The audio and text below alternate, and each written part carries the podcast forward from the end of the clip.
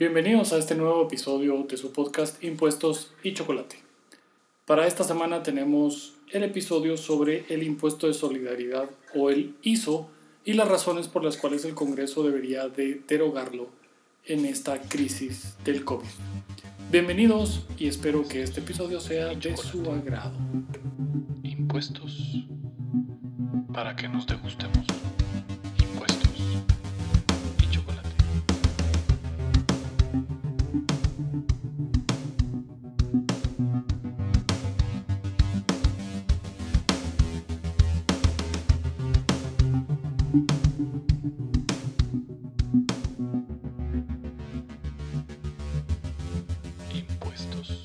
Y chocolate.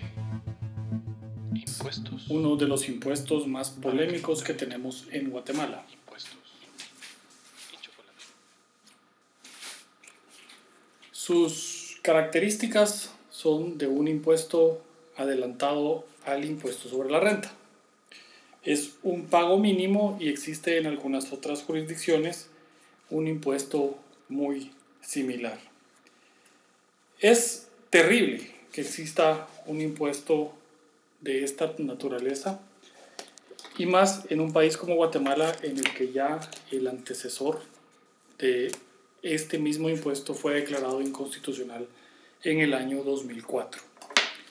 Para los que no tienen eh, conocimiento de esto, el impuesto a las empresas mercantiles y agropecuarias fue declarado inconstitucional por la Corte de Constitucionalidad en el año 2004. El impuesto era básicamente el mismo que luego se pasó a llamar impuesto extraordinario y temporal de apoyo a los acuerdos de paz y ETAP y luego por medio del decreto 73-2008 pasó a ser el impuesto de solidaridad o ISO. El impuesto, pues de nuevo, es terrible, tiene varios aspectos que vale la pena que analicemos en este episodio de esta semana.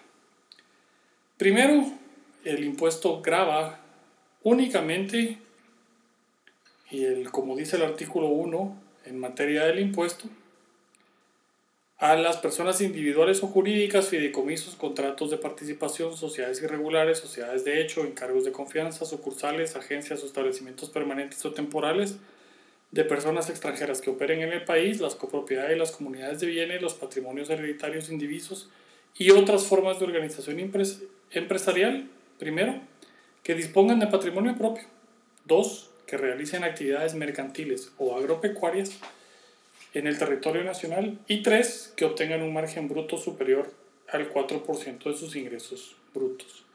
Este margen bruto está definido en la ley como la sumatoria del total de ingresos brutos por servicios prestados más la diferencia entre el total de ventas y su respectivo costo de ventas.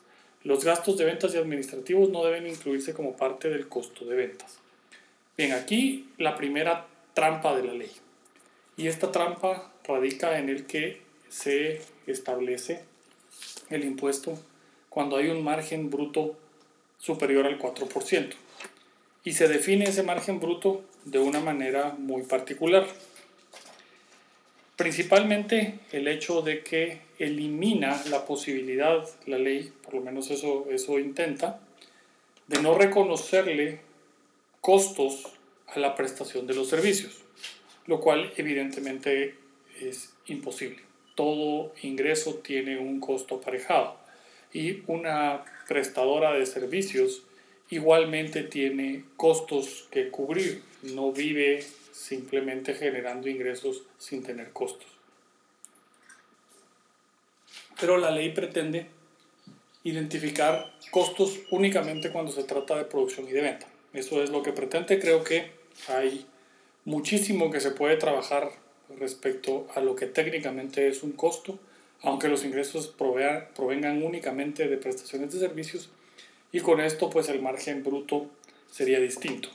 Ahora, claro, hay que también ver que estamos en Guatemala y tenemos una Corte de Constitucionalidad que ha dejado pasar, después del 2004 ha dejado pasar estos impuestos, tanto el IETAP como el ISO los ha dejado pasar y ha denegado acciones de inconstitucionalidad. Es más, los tribunales de lo contencioso administrativo han denegado acciones de inconstitucionalidad en caso concreto en este impuesto bajo el argumentos que la Corte de Constitucionalidad ha dado. Sin embargo, me parece que ya una vez fue declarado el impuesto es la misma estructura y si el impuesto es la misma estructura debe ser declarado inconstitucional de nuevo.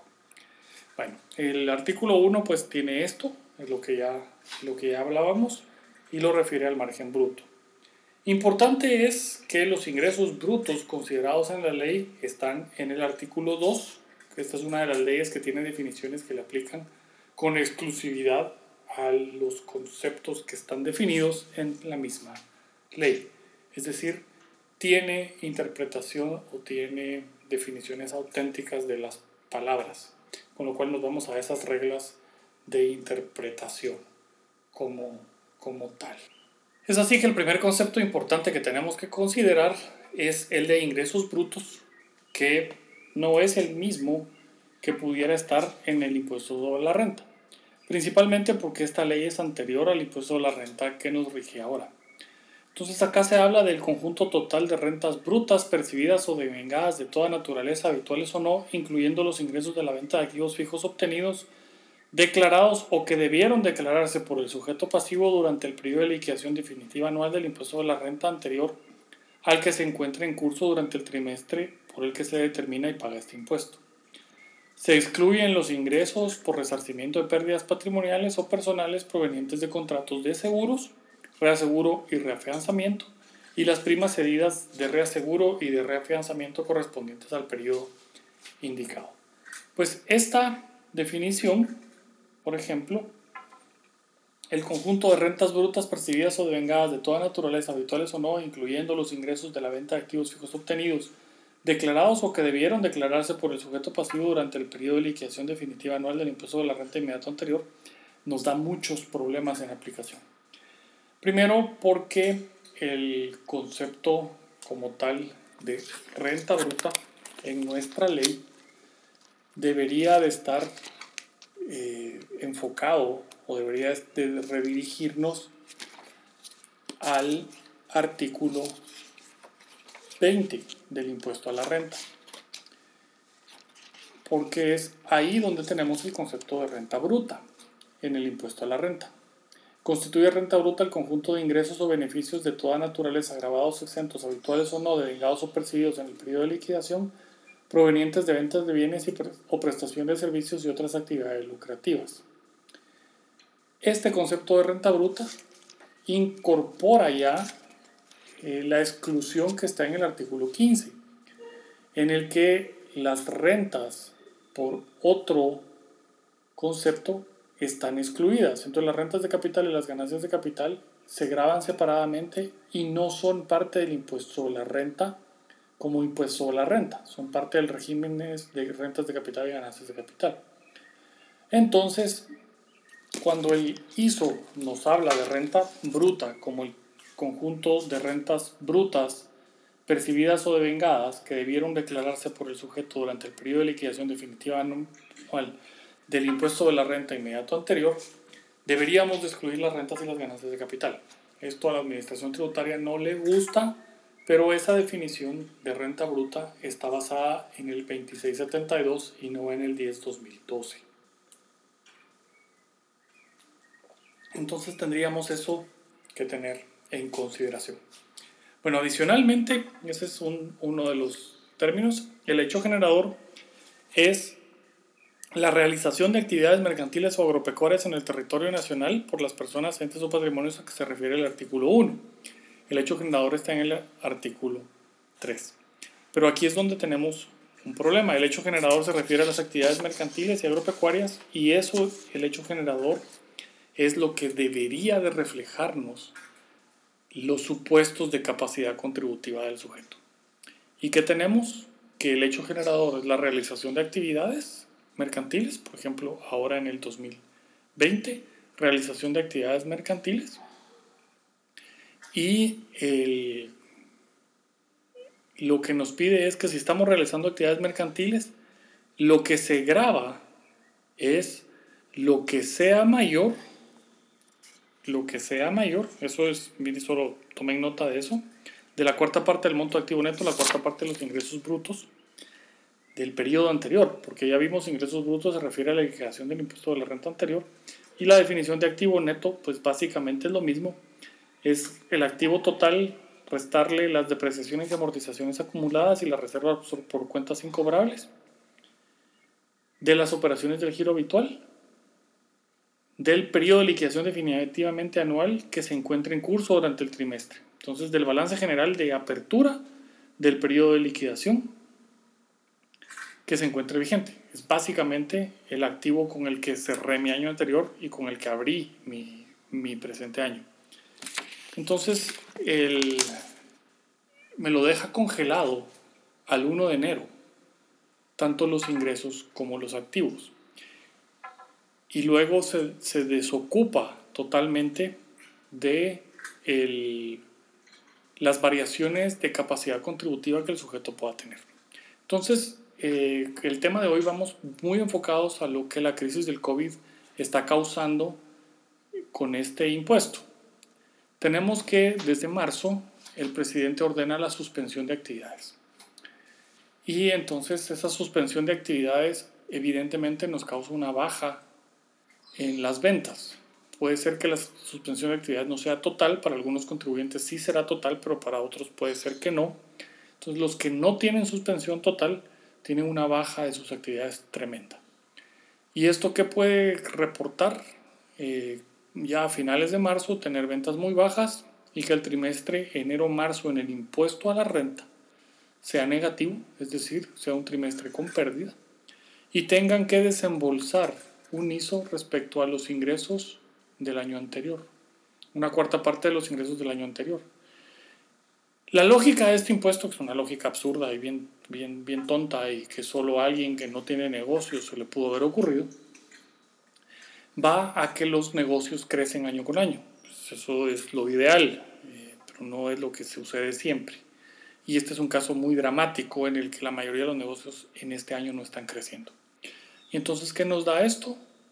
Vamos a tener un impuesto de solidaridad pagado en el trimestre, que se tiene que pagar eh, ahora este, este episodio se está grabando en, en, el mes de abril, en el día 24 de abril, entonces tenemos 5 o 6 días para que se tenga que pagar el ISO del trimestre enero-marzo, pero se pague el impuesto sobre los ingresos o activos del año pasado y no respecto a la capacidad contributiva del sujeto, aunque esté realizando actividades mercantiles el elemento material, la riqueza grabada de ese hecho generador, está siendo remitido al periodo anterior.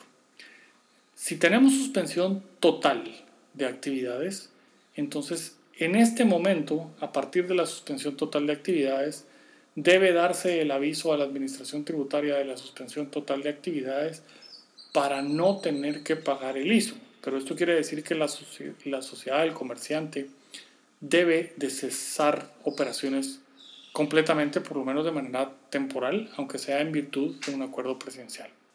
Entonces, el Código Tributario sí nos permite el cese temporal de actividades, lo que no sé es si la Administración Tributaria va a obedecer la ley en cuanto a la suspensión de, de actividades. Pero este puede ser un mecanismo en el que quedan un par de días para presentar a la Administración Tributaria una gestión de suspensión desde la suspensión ocurrida cuando el presidente decreta la suspensión, la certificación contable de cero ventas a partir de ese momento debería ser suficiente porque entonces no hay hecho generador y al no haber hecho generador no hay obligación tributaria.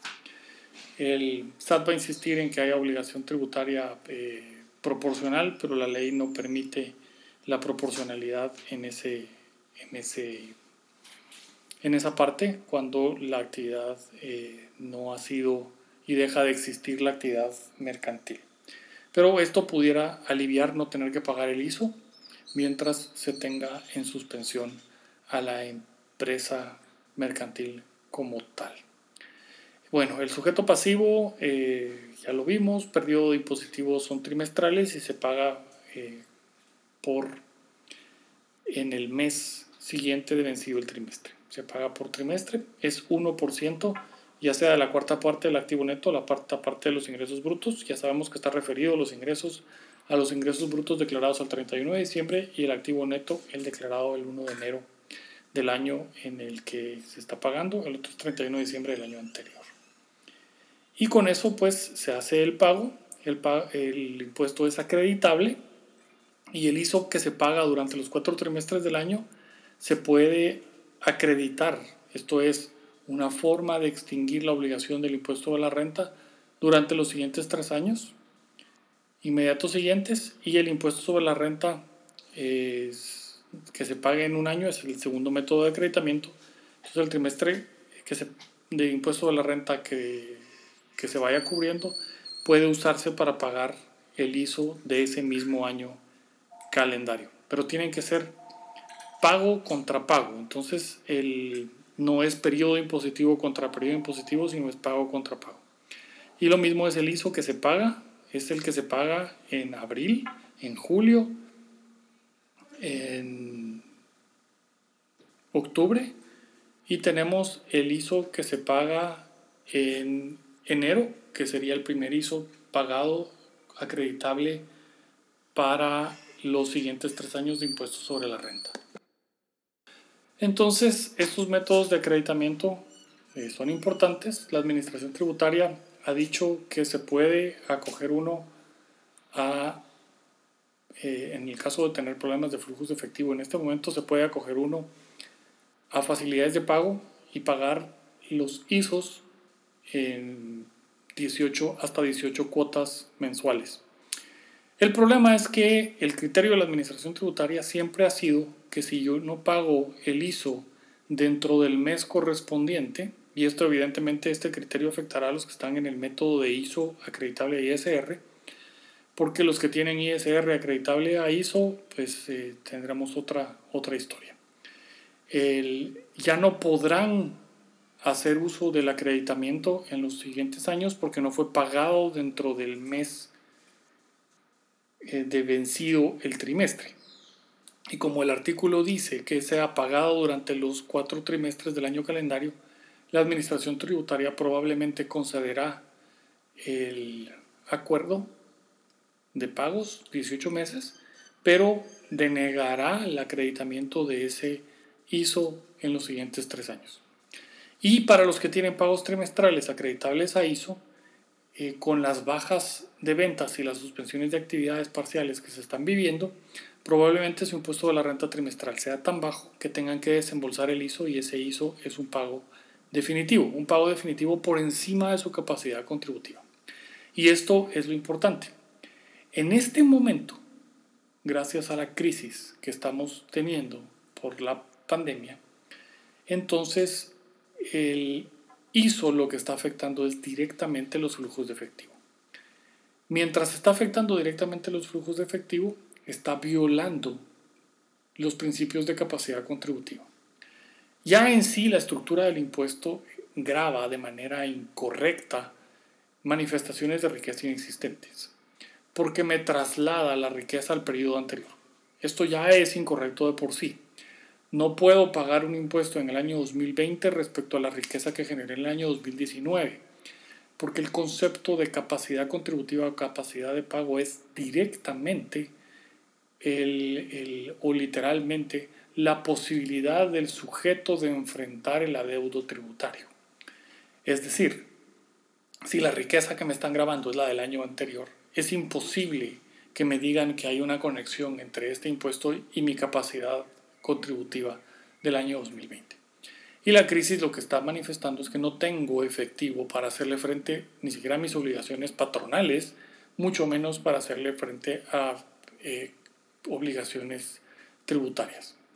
El tributo no puede venir a obligarme a cerrar o obligarme a endeudarme para cubrirlo. Esto violaría la capacidad contributiva porque me está demostrando que no la tengo. Luego el impuesto grava activos y renta bruta o ingresos brutos. Esas dos formas de grabar son ya incorrectas. La Corte de Constitucionalidad, cuando se le da la gana, obviamente, ha dicho y ha mantenido que todo tributo tiene que tener mecanismos de depuración de la base para que se grabe únicamente la riqueza real y no ficticia del sujeto. Entonces, aquí tenemos riqueza ficticia por dos razones. Primero, los ingresos brutos y los activos no me demuestran capacidad contributiva, no es riqueza real grabable. Y lo siguiente es que se refieren a periodos anteriores, no a la situación económica actual en el momento en el que tengo que hacer frente a esa obligación tributaria.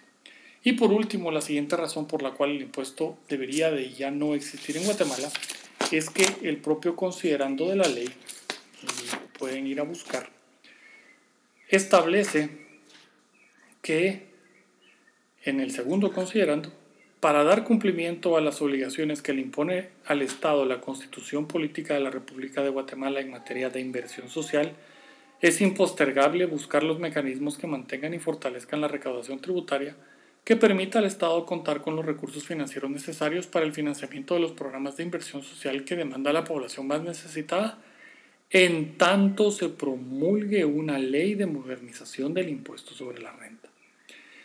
Y el 10-2012 se llama Ley de Actualización Tributaria y contiene un nuevo impuesto sobre la renta.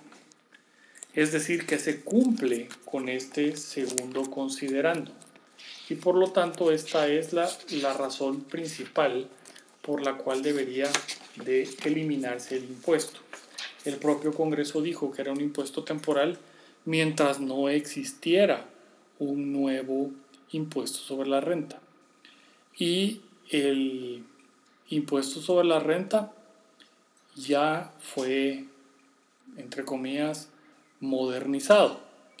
Y como vemos en el tercer considerando del 10-2012, dice que es necesario adecuar adecuar y sistematizar las normas tributarias con la finalidad que las mismas puedan ser aplicadas de manera simplificada que permitan el mejor conocimiento de las mismas para el contribuyente y otras disposiciones que le permitan a la administración tributaria ser más eficientes en la administración, control y fiscalización de los impuestos establecidos por dichas leyes y promulga entonces un nuevo impuesto sobre la entonces, vemos así que tenemos tres razones de mucho peso para que este impuesto sea derogado por el Congreso.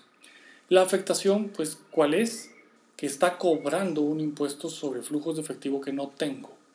Me está pidiendo que pague sobre ingresos del año anterior o sobre activos, mientras no tengo flujos de efectivo necesarios ni siquiera para la sobrevivencia de la empresa. Y por lo tanto, viola la capacidad contributiva.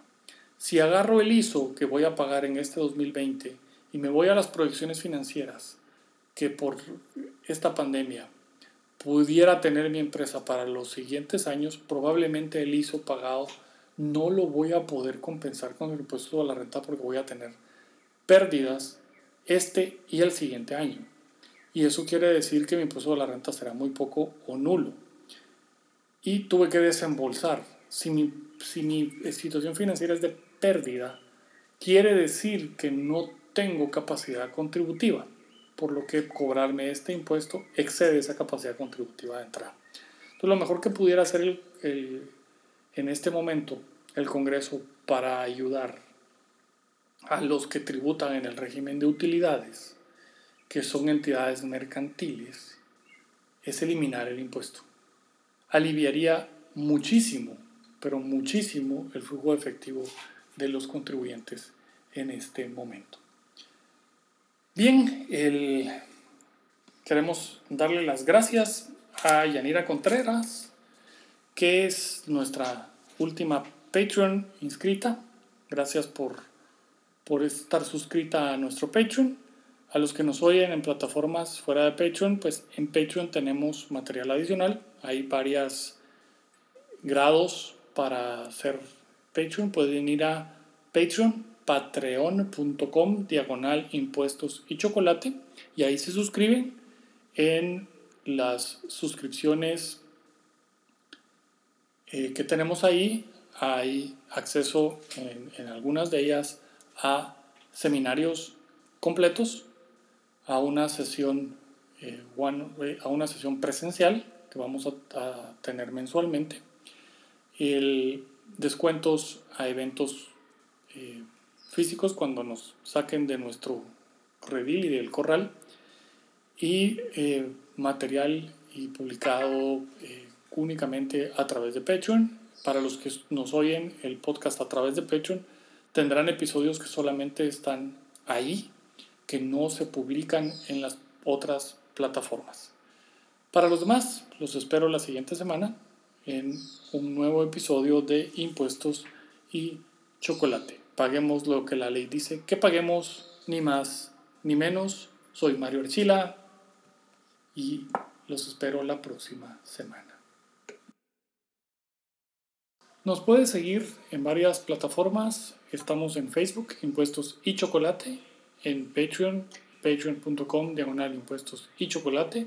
Me pueden seguir en mi Twitter, Mario Eagle, es arroba Mario E E y también en mi página web impuestosychocolate.com. Si desean contactarnos para servicios legales, puede visitar nuestra página archilayasociados.com. Los comentarios vertidos en este programa son responsabilidad exclusiva de los autores. El presente contenido no puede ser considerado consejo u opinión legal. Si tiene consultas en materia tributaria, acuda a un profesional.